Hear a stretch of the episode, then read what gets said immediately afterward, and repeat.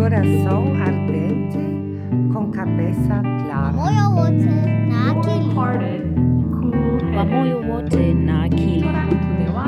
Legaon Kasem. Ruko Rirsi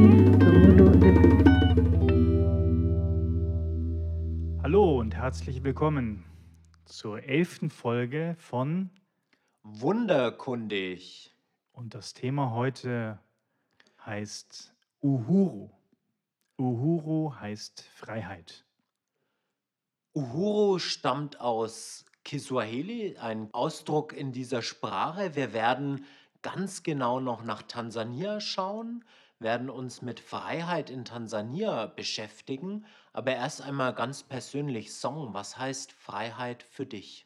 Also wenn ich an Freiheit denke und an Momente, die mich noch berühren oder die mir ein, die Gänsehaut verpassen, dann muss ich natürlich über die Demonstrationen, die Proteste in Hongkong was sagen. Da ging es stark um das Thema Freiheit und ich habe das, glaube ich, noch nie in meinem Leben so erlebt, dass Leute Freiheit oder das Fehlen von Freiheit so konkret in den Alltag hineintragen, dass es ihnen so wichtig ist, dass sie darüber reden, dass dann verschiedene Graffiti gesprüht werden, die alle von dieser Freiheit handeln. Und das ist, hat was zutiefst Bewegendes, wo ich gemerkt habe, das Thema Freiheit ist ein Thema der Gegenwart. Es ist nicht nur von irgendwann, von einer revolutionären Zeit oder so, sondern das betrifft uns.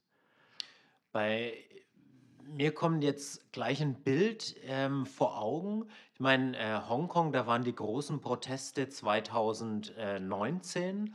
Äh, wenn man ins letzte Jahr mal schaut, 2021, dann finde ich, hatten wir da auch ein ganz bewegendes Bild von Freiheit. Das war der äh, Flughafen in Afghanistan, dieses äh, letzte Flugzeug, was die Menschen noch in die Freiheit gebracht hat und wie die Menschen da wirklich äh, auf das Flugzeug draufgestiegen sind, sich dran äh, gehängt haben. Also das war für mich auch so ein Bild für den Flug in die Freiheit, für diesen Ausdruck, ich will weg, ich will in die Freiheit, hier kann ich mich nicht selber entfalten. Ja. Und viele Leute hatten ja auch sich erinnert gefühlt an die letzten Szenen in Südvietnam, als auch in ähnlicher Weise Leute weggeflogen sind, ausgeflogen wurden. Und gleichzeitig, wenn man an Vietnam denkt, fällt einem ja auch auf, dass die Nordvietnamesen das als Befreiungskampf durchgeführt haben. Und da, da ist die ganze Dialektik schon vorhanden.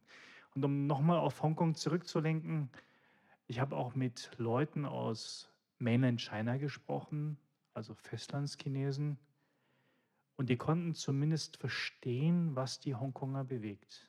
Aber wahrscheinlich eher die Jüngeren, oder? Also das, ich habe so das Gefühl, es ist äh, irgendwie auch so eine Generationenfrage. Also dass für jede Generation eigentlich Freiheit nochmal anders definiert ist. Zumindest Freiheit in so einem äh, politischen Kontext oder in dem, wie ich mich mit anderen frei verbinden kann. Also die persönliche Freiheit, ich glaube, die bleibt eigentlich immer gleich. Also wir verstehen heute noch irgendwie die, äh, die, die, die Filme und die, die Bilder von, äh, von James Dean, von Beatnik, von 1950er Jahre, von, von Freiheit als Aufbruch irgendwo in, in was Neues, das ist universell. Aber so diese konkrete Ausgestaltung von Freiheit ist vielleicht in jeder Generation nochmal eine andere. Ich denke, das hat auch was mit geschichtlichen Erfahrungen zu tun und wo man mit drin steckt. Wir haben ja auch letztes Jahr ähm, die Wiedervereinigung gefeiert und die Momente, die dazu geführt haben. Und das ist ja auch sehr bewegend, wie wenn man da sieht, was für, was für Potenziale in einer Gesellschaft entfesselt werden und wie viele junge Menschen es sind, die daran beteiligt sind. Song, ich komme nochmal auf Afghanistan zurück, weil ich dort eine, weil es für mich wirklich so ein, äh, ein, ein Freiheitsausdruck äh, des letzten Jahres war und ich habe einen äh, Freund aus Afghanistan interviewt, ähm, den Nakib Hakimi und er erzählt, was Freiheit eigentlich für ihn bedeutet, als jemand, äh, der schon vor ein paar Jahren aus Afghanistan nach Deutschland geflüchtet ist, immer noch äh, Familie in Afghanistan hat und wie er eigentlich auf Freiheit schaut.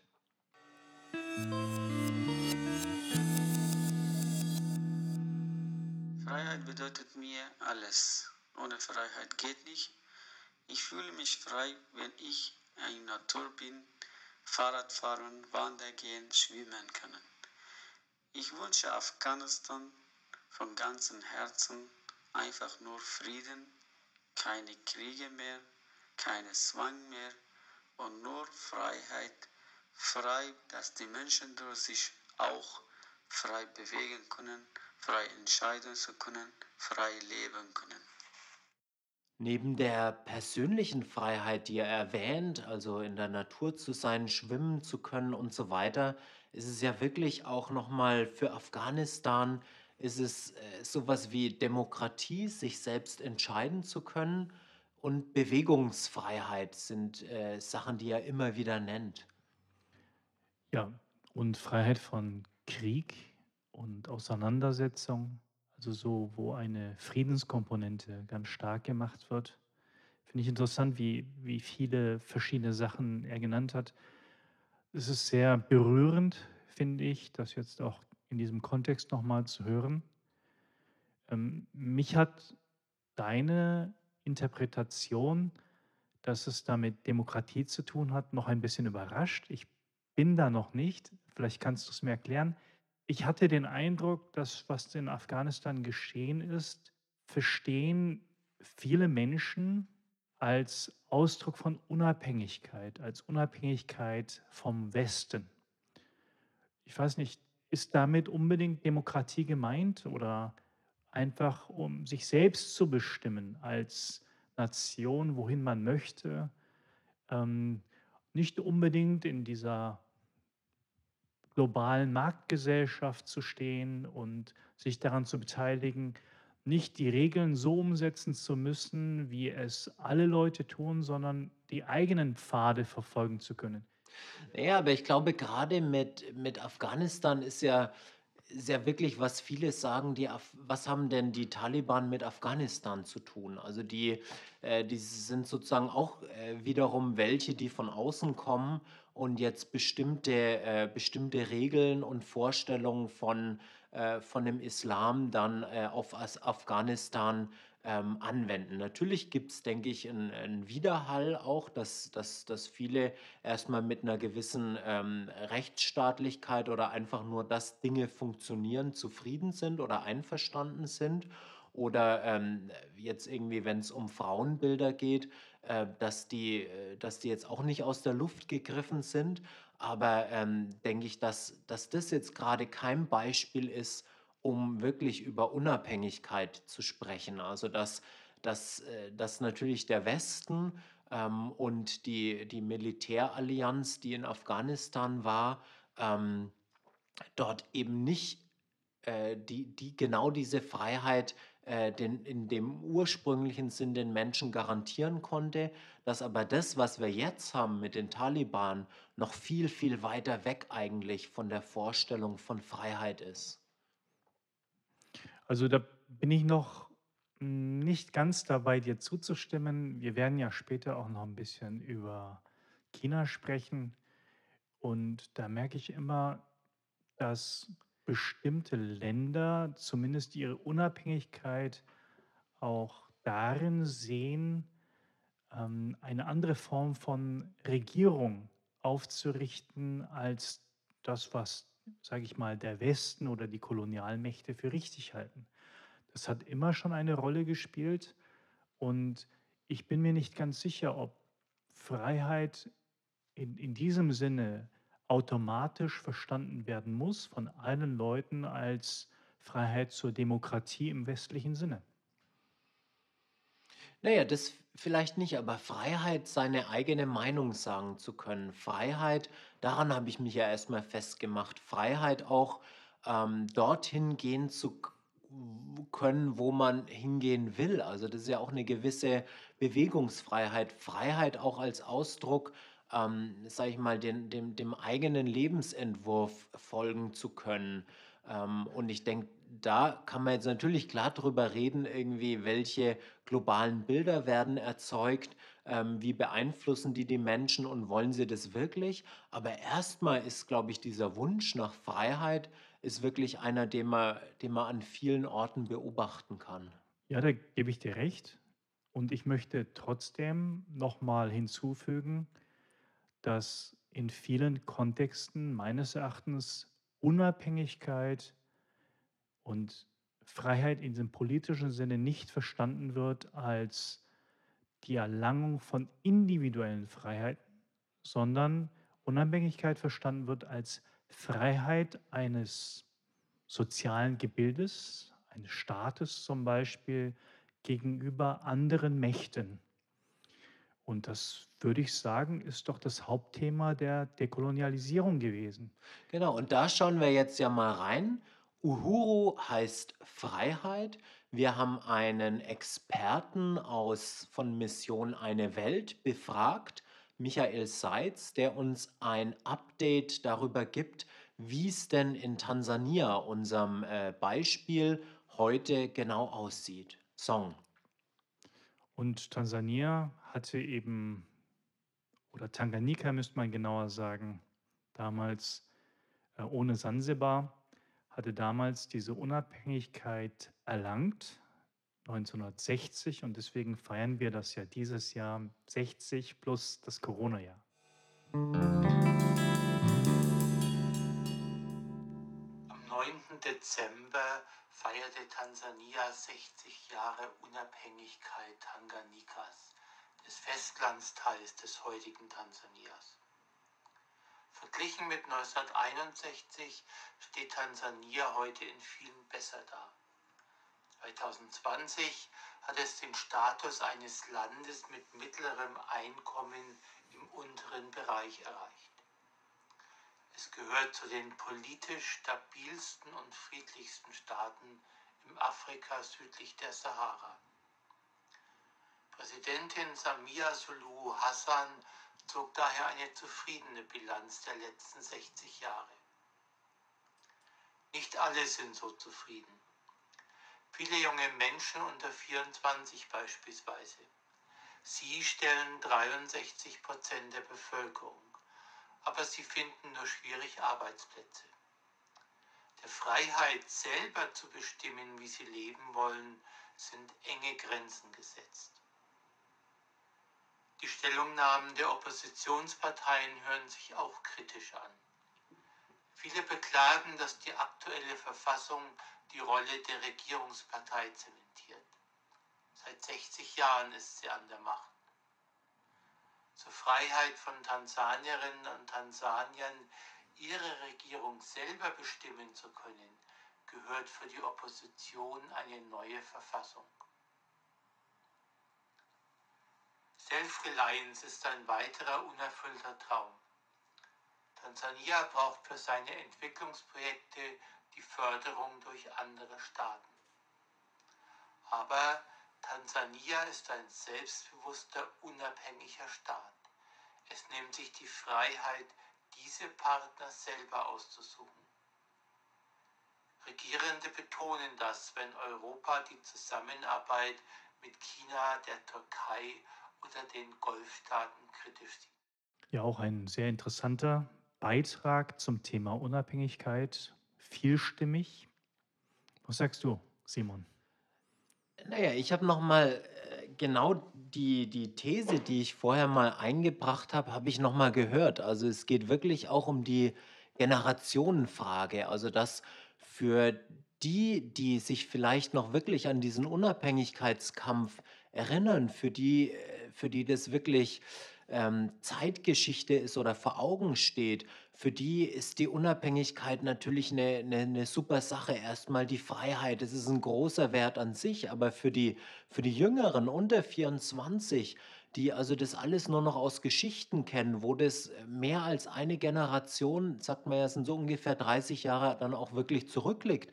Für die Menschen, da geht es um andere Freiheiten. Da geht es nämlich genau um die Freiheiten, die ich vorher angesprochen habe, also Bewegungsfreiheit, Freiheit auch sich selbst verwirklichen zu können und natürlich, das hattest du noch mal angemahnt, es geht auch um wirtschaftliche Freiheiten, also die Freiheit, auch überhaupt einen Job zu finden in dem, was man kann, in dem, was man will. Und da sieht es dann natürlich mit Freiheit in Tansania derzeit nicht gut aus. Ich bin mir jetzt nicht ganz sicher, inwieweit ich die Freiheit, einen Job zu finden, auch in, in dieses Thema da einreihen würde. Das ist natürlich etwas, wogegen man aufbegehrt und auch eine Lösung sucht. Aber ob es eine irgendwie geartete Art von Freiheit ist, die man als Recht bezeichnen könnte, ich weiß es nicht. Also das wäre mal interessant zu diskutieren. Was ich betonen würde an dieser Generationenfrage, wäre, dass Menschen offensichtlich sich nicht auf den Freiheitskampf der älteren oder der vergangenen Generation in so einfacher Weise zurückbeziehen können. Also da würde ich dir recht geben, dass die Kraft, die da mal gebündelt wurde und zum Ausdruck gekommen ist im Freiheitskampf, dass die nicht einfach nur als Erinnerung fortleben kann, sondern wiederum eine Situation schafft, wo jüngere Menschen neu darüber nachdenken, was es heißt, frei zu sein. Und dass Naja, und Freiheit nicht nur eine Freiheit in einem staatlichen Sinne ist. Naja, und ich meine, das ganze Thema Kolonialismus, was ja angeklungen ist, 60 Jahre, 61 Jahre ähm, Dekolonisierung, also wirklich auch aus der Einflusssphäre des, des Westens entlassen in die Freiheit, gekämpft gegen die Unterdrücker, die Kolonisatoren, nur um jetzt vielleicht feststellen zu müssen, dass wir uns in einer neokolonialen Weltordnung befinden. Dass es ja nicht so ist, dass der Traum, der da in den 60er, 70er Jahren geträumt worden ist, von einer Welt jenseits festgefahrener Machtstrukturen, auch jenseits eines äh, kolonialen Nordens, der alle anderen unterdrückt, dass dieser Traum keine Wirklichkeit geworden ist, sondern dass wir heute feststellen, dass äh, eigentlich vielfach zu den alten kolonialen Mustern, die fortgeführt werden, inzwischen neue neokoloniale ähm, Regime dazutreten. Und da können wir jetzt dann auch über China streiten. Äh, da, das ist unser alter Streitpunkt-Song, dass du natürlich irgendwie als alter China-Freund ähm, die da deutlich positiver äh, betrachten würdest als ich, wo ich sage, ähm, heutzutage haben wir vielleicht ähm, gerade in Afrika ähm, auch eine, eine wirklich ein koloniales Streben ähm, aus der, äh, von der chinesischen Einflusssphäre her. Nein, dass China versucht, Einfluss zu nehmen in Afrika, halte ich nicht für einen Punkt, den, der zwischen uns umstritten ist. Also da stimme ich dir natürlich voll zu. Das ist auch Fakt. Aber die Frage, wie man das zum Beispiel ins Verhältnis setzt zur Geschichte des Kolonialismus und inwieweit man das als Neokolonialismus definiert oder als etwas Neues, da könnte man noch darüber nachdenken. Und da gäbe es auch Diskussionsbedarf, äh, sehr genau hinzuschauen, weil ich auch, und das sage ich nicht nur als China-Freund, sondern als, sage ich mal, Beobachter der Geschichte, weil ich das oft sehe, dass wenn China sich um etwas bemüht, das aus westlicher Sicht dann ähm, in, in schlechter Weise verstanden wird, von vornherein. Und da sage ich nur, müsste man auch selber nochmal kritisch draufschauen, ob das der Fall ist oder ob ganz andere Dinge. Ähm, ich meine, was du da erwähnst, sind ja die, die sogenannten Double Standards. Also, dass man sagt, wenn der Westen irgendwelche Entwicklungsprojekte macht, die westliche Einflusssphäre, der äh, globale Norden, wie auch immer man das nennen will, dann hat man da sozusagen dient das der Entfaltung der Partnerschaft und so weiter, während wenn äh, Chinesen das Gleiche machen, dann äh, wird immer kritisiert, es geht darum, sich selbst Einfluss äh, zu verschaffen. Und ich meine, was, äh, also deswegen finde ich deinen dein Punkt absolut bedenkenswert, dass das natürlich auch eine Geschichte hat, also sozusagen der, die Figur des weißen Helfers, ähm, ist ja auch was, was tief, tief kolonial ist vom Denken her, dass man sagt, also der, der, der, der, der weiße Europäer, der jetzt also, äh, nachdem der Tansanier sich da irgendwo befreit hat, äh, der ihn jetzt nochmal retten will, und zwar jetzt vor dem Chinesen. Also ähm, davor wurden irgendwie die, die Tansanier vor ihresgleichen bewahrt, eben mit dieser Vorstellung von White Man's Burden und so fort und so fort, was man dort alles findet. Und jetzt ist es eigentlich nur gewendet. Ähm, sozusagen darum, dass jetzt die Europäer kommen und sagen, und jetzt passt auf, äh, jetzt retten wir euch nicht mehr äh, vor den irgendwie äh, vor den Wilden, sondern jetzt retten wir euch auch noch vor den Chinesen. Vor der gelben Gefahr, genau. Das ist ja so der Ausdruck und es, es ist schon erstaunlich, wie, wie diese ähm, auch Klischees in den letzten 100 Jahren immer wieder hervorgeholt worden sind und wenn ich das höre, dann macht es mich eben kritisch. Das schließt natürlich nicht aus, dass es ähm, Verhaltensweisen gibt und Strategien, die einen kolonialistischen Zug haben, auch ähm, des gegenwärtigen China. Und es ist eigentlich ganz interessant, dass wir an einer Stelle stehen, wo das wieder, das fast neu aufgerollt wird. Und wo überhaupt die Frage, inwiefern wir Kolonialismus nur als europäischen Kolonialismus ansehen müssen, auch wieder auf den Prüfstand gestellt werden muss. Ich habe hier noch ein total spannendes Interview, wo deutlich wird, wie die Schatten der Kolonialzeit auch heute noch bestimmend sind für das Denken und vielleicht sogar für das Fühlen von Menschen in ehemals kolonialisierten Ländern und ich möchte hier die Stimme von Reginald Temu einspielen, auch aus Tansania.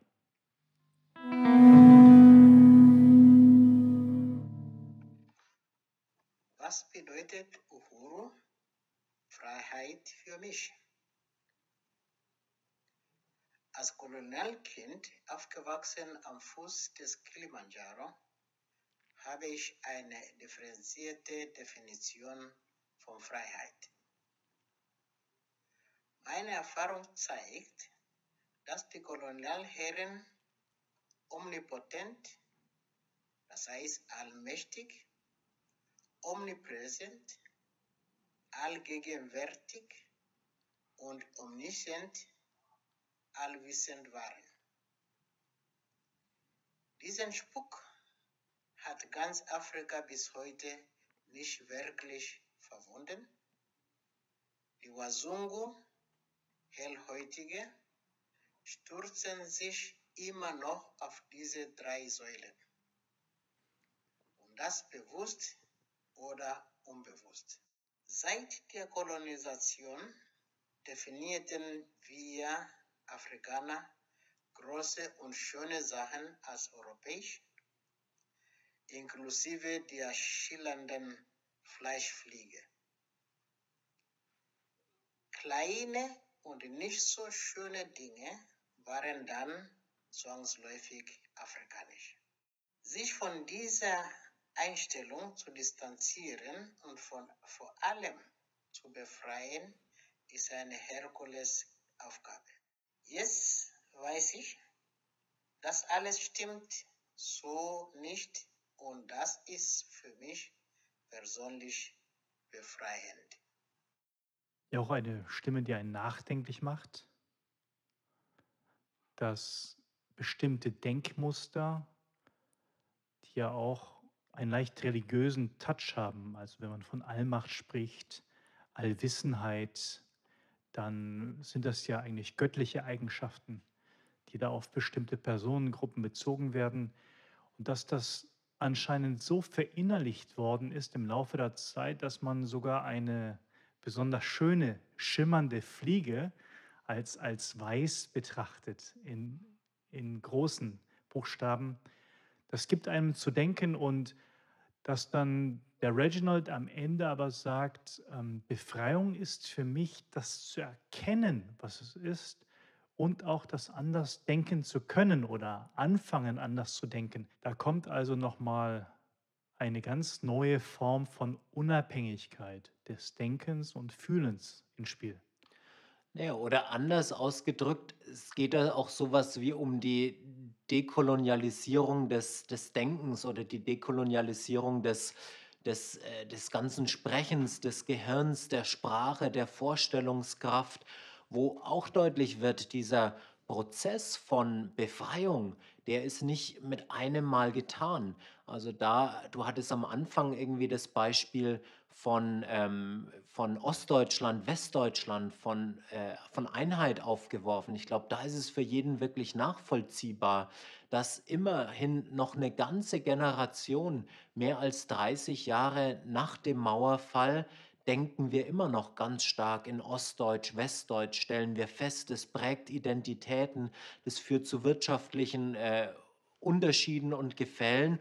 Und da geht es jetzt wirklich nur um um Menschen, die, wenn man sie, äh, wenn man sie nebeneinander stellen würde, kann man ja nicht sagen, der ist Ostdeutsch, der ist Westdeutsch, sondern ähm, also da geht es wirklich um was, was, äh, was als Habitus da ist, während äh, mit der ganzen Dekolonialisierung, das hat ja der Reginald ausgeführt, verbindet sich auch so eine ganz große, äh, ganz große Rassenfrage und wo wo wirklich ganzen äh, Bevölkerungsgruppen ähm, das Gefühl gegeben worden ist von klein auf, du bist weniger wert, du bist äh, nicht schillernd und glänzend, selbst die, die, die, die, die blöde Schmeißfliege ähm, ist noch mehr wert als du.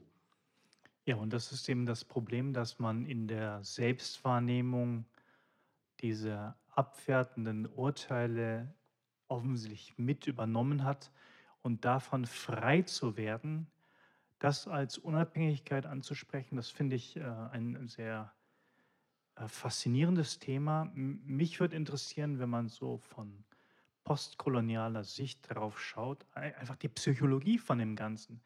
Ich meine, ist das wirklich hilfreich, wenn man alles, was einen umgibt, in diesem Schema kolonial, nicht kolonial oder Befreiung von Kolonialismus und in dem Sinne auch von Machtstrukturen her denkt. Ich, ich denke, das wird mich auch ähm, manchmal eher fesseln und so, so wie das Kaninchen, das vor der Schlange ist und mich gar nicht so befreien. Oder wie, wie wird das diskutiert, Simon? Naja, ich meine, an dem, an, am Beispiel von Reginald kann man es ja festmachen. Er hat es als sehr befreiend erlebt, sich diese Strukturen erstmal bewusst zu machen. Äh, während äh, aus dem Beitrag von äh, Michael Seitz habe ich jetzt rausgehört, äh, für die jungen Leute ist es vielfach gar nicht mehr so das große Thema. Die sagen, äh, wir müssen uns nicht mehr irgendwie mit, dem, mit den alten Geschichten beschäftigen, sondern wir wollen in die Zukunft denken, wir wollen in das Jetzt denken. Wir sind ein junger, aufstrebender Staat. Ähm, und wir, wenn die Chinesen uns die schönsten Stadien und Brücken hinstellen, her damit ähm, dann ist es uns egal. Und wenn es äh, türkische Unternehmer machen, dann machen es die türkischen Unternehmer, wenn sie es besser machen. Und es kann ja auch so ein ganz pragmatischer Ansatz, kann unglaublich befreiend sein. Gleichzeitig, glaube ich, ist auch, ähm, also kann man die Geschichte ja auch nicht verdrängen. Alles, was einfach nur verdrängt worden ist, das kehrt, das kehrt wieder. Ich meine, das ist ja an, an dem Beispiel äh, Südafrika ähm, letztes Jahr ist äh, Desmond Tutu gestorben, ähm, der, der, der wirklich für diesen ähm, Prozess steht, ähm, zu, zu erinnern und äh, zu versöhnen, die Wahrheit zu finden und Versöhnung herzustellen. Truth and Reconciliation, der gesagt hat, wir müssen über Gewalt sprechen, über Gewalt von beiden Seiten und nur die Wahrheit wird uns eigentlich frei machen. Also wir können die Dinge äh, ausblenden, aber es wird uns auf Dauer wird's uns nicht befreien. Und ich meine, sowas erleben wir jetzt auch in der ganzen Debatte über deutschen Kolonialismus. Es wurde ja versucht, das ja jahrelang, jahrzehntelang, generationenlang einfach zu verdrängen und zu sagen, äh, wir haben jetzt andere Themen irgendwie, wir machen jetzt Wirtschaftswunder, wir machen jetzt, äh, wir arbeiten auf die deutsche Einheit hin, aber es kommt wieder und äh, das Thema ist dran und äh, wir müssen auch über deutsche Schuld am Kolonialismus sprechen. Ja, bestimmt. Und gleichzeitig merke ich eben, dass man sich von der Vorstellung befreien sollte, zu denken, dann wäre es irgendwann abgeschlossen. Also wenn man das mal vorgebracht hat, das wird mir auch bei Desmond Tutu äh, bewusst. Es ist ja auch eine Haltung des Umgangs mit Geschichte, mit Schuld. Und es ist nicht damit getan, dass man die Schuld bei der einen Seite sieht und die Opferrolle bei der anderen, sondern das führt dazu, dass man angesichts der Wahrnehmung von all diesen Dingen auch einen Schritt weitergehen muss.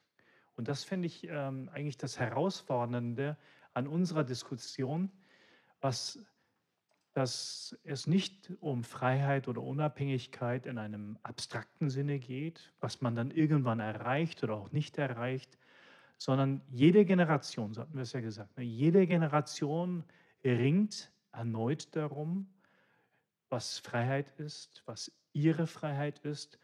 Und da geht es auch ganz viel um kulturelle Erinnerungsaspekte, was die Geschichte ist, was die eigene Identität ist. Und so würde ich vielleicht auch unsere Zeit gar nicht so nur unter der Perspektive Kolonialismus sehen, sondern vor allem als ein Ringen darum, wo wir stehen angesichts der Geschichte, in die wir verwickelt sind. Und dass da keiner mit einer blütenweißen Weste davonkommt, das scheint mir offensichtlich. Aber auch, dass es nicht darum gehen kann, jemanden zu verurteilen, wie es manchmal eben den Anschein hat. Naja, ich meine, und es, also ich glaube, der, der Aspekt von, äh, von Freiheit und Befreiung, den du jetzt am Ende aufgemacht hast, der ist auch wichtig. Also ähm, es ist nicht so, dass wir once for all einmal für immer die Freiheit haben, sondern Befreiung bleibt immer eine Aufgabe und immer auch danach zu schauen, wo sind denn gerade die, die, die, die Hegemonien, wo sind also die Alleinherrscher, die, die einen unterdrücken, was ist vielleicht auch die Freiheitsaufgabe für unsere Generation? Also wogegen äh, müssen wir uns wehren? Wo äh, müssen wir dafür kämpfen, dass die Freiheit, die, die einmal errungen worden ist, dass sie nicht wieder ähm, verloren geht? Also ich glaube, Freiheit ist wirklich so eine offene Sache.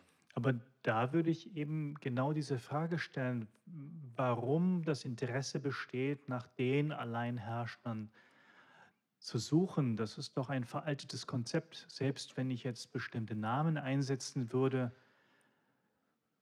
darum geht es doch im Grunde gar nicht wirklich. Das sind ja nur Platzhalter für bestimmte Strukturen innerhalb von Gesellschaften, innerhalb von Geschichte, dass die diese Personen dann hervorgebracht und ermöglicht haben und auch im Umkehrschluss.